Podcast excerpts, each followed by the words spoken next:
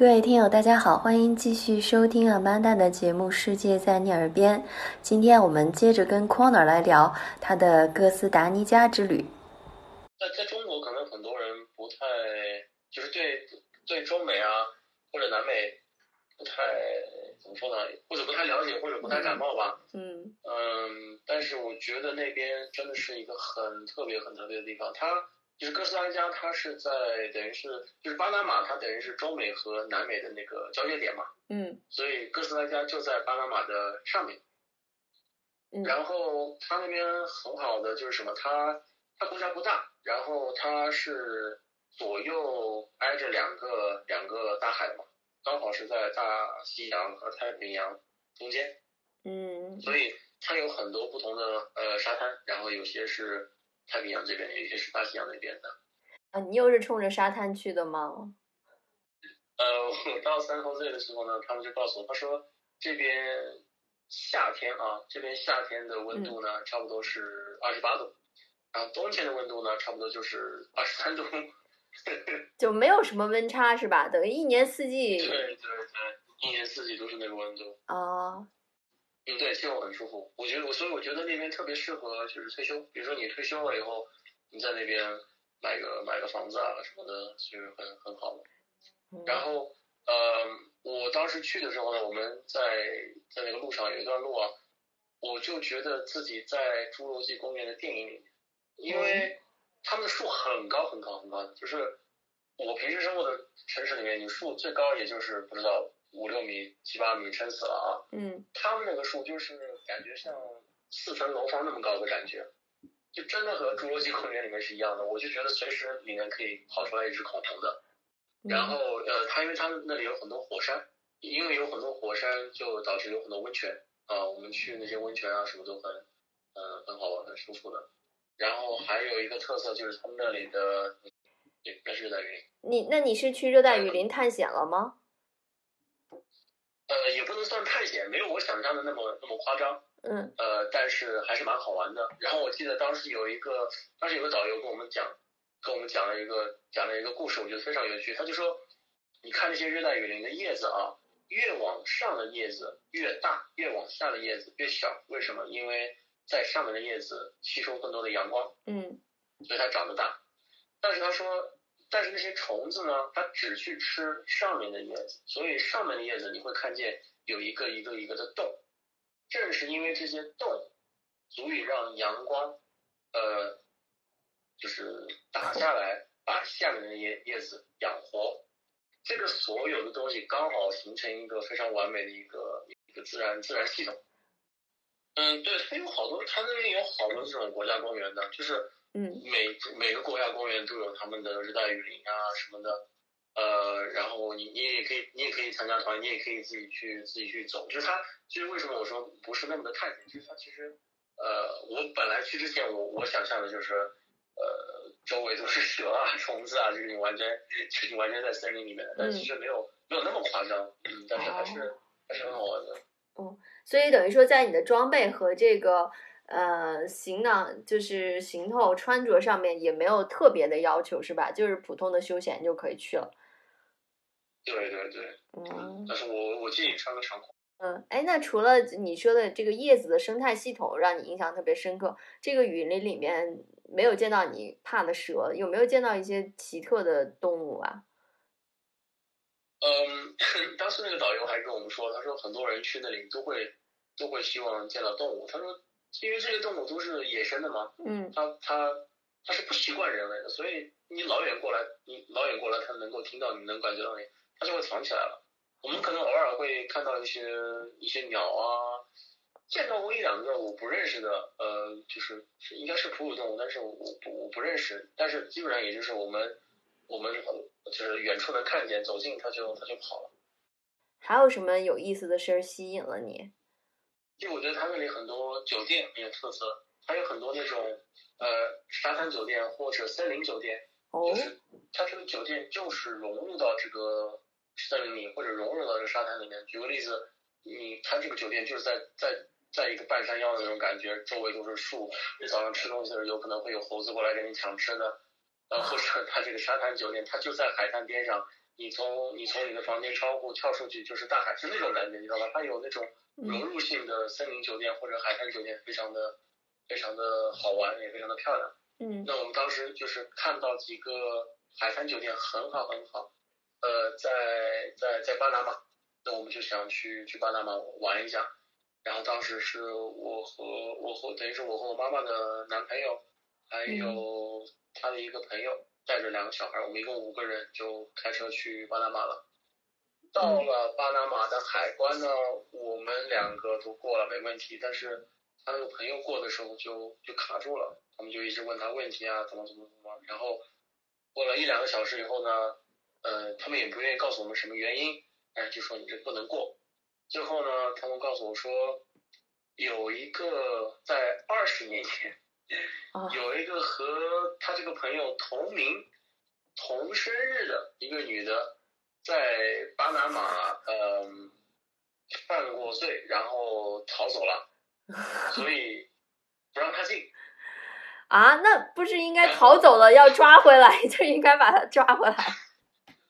我们当时也纳闷，因为因为这个朋友就是这个朋友，十年前应该在上上小学吧，嗯，他可能其实很明。显不是他，但是因为他是他很巧，同一个名字，而且是同一天生日，就是不让我们进，就是不让他进。然后后来我们想，那我们不可能我们两个过去，然后把他和两个小孩留在留在边境嘛。嗯后来没办法，我们就原路返回了。原路返回把这个事情告诉告诉我们在在哥斯达黎加的朋友的时候，他说，说啊，他说下次遇到这种事情啊，你给那个边境的人给给塞十几块钱、二十块钱美金就可以了。哦，我们当时想，哦，也也是啊，是当时就觉得你这个你这个你这个理解能力太差了。他他那时候在上小学，怎么可能在巴拿马去犯罪呢？但是后来想，哦，对了，其实当时也是我们可能一个不懂，一个比较死板吧。我估计当时可能三点前就啊没事了，我们又查了一遍，呃，这边 OK 了，你们可以过了。嗯，所以我跟我跟巴拿马就是一个边境的缘。哦，擦肩而过。是哈，就是当时没有想到，在这些地方可能这个路子是走的会比较容易、比较通的。对，其实我我听我听过很多类似的，就是不管在不光在巴拿马，其实好多地方它都有这种类似的文化。就索贿嘛，嗯。我听说哥斯达黎加应该是咖啡很好啊，对不对？嗯，他们那里有很多咖啡园，又很不巧的就是我我不喝咖啡。但你说到这个庄园的话，嗯呃，也是有一个蛮有趣的故事吧。当时我们也是去一个朋友，呃，也是去一个朋友家，那他家就是一个这种类似的庄园啊，就是他当时说，就带我们去的时候，他说你我要要不你来看看我养的动物吧。然后我理解的我养的动物可能就是什么鸡啊、鸭呀、兔子啊什么的。嗯然后他就带我看，他说你看这是我养的孔雀，我真的有两只孔雀。然后这是我养的什么？然后这是我养的鳄鱼。然后我接下去一看，真的有三四只鳄鱼。它有一个，就是往下看有一个池子，然后真的有鳄鱼。然后他就问我，他说你想不想吃鳄鱼肉？你要想吃的话，我可以给你打死一只。我当时就懵了，我说啊啊不用了不用了，谢谢谢谢谢谢，就是就是和我想象的完全不一样，你知道吗？我我等着看的是鸡呀鸭啊什么的，他给我看的是孔雀和鳄鱼。那有什么新鲜？超过了你的想象是吧？你应该是奔着去看一个野生动物园儿的感觉去的。就是玩儿的过程中，嗯，比如语言上或者文化上交流上是顺畅的吗？有什么呃冲突吗？因为我会讲西班牙语，所以但是他们很多人应该也是会讲英文的。在我们印象中，可能，嗯，不能具体到每一个国家，但是可能你说中美洲或者怎么样，就相对感觉经济条件相对还是比较落后的。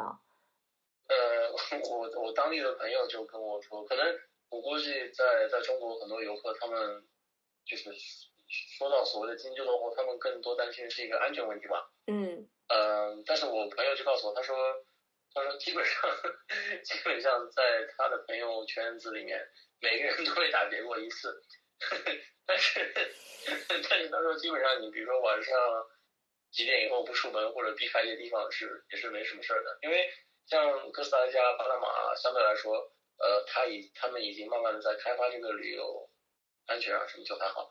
但是你说在比如说像你那个尼加拉瓜啊什么，那可能就会就会差一点。但是整体上还是还是蛮好的。嗯而且啊，哥斯达黎加他们有一个有一个怎么说呢？就是等于是人民人民的一个口头禅啊，嗯呃，就叫 pura vida。这个 pura vida 按照词来翻译过来就是就是 pure life 或者嗯纯粹的生活吧。就是嗯他们那里就是很很慢，很很 relax，而且他们这句话会经常经常用。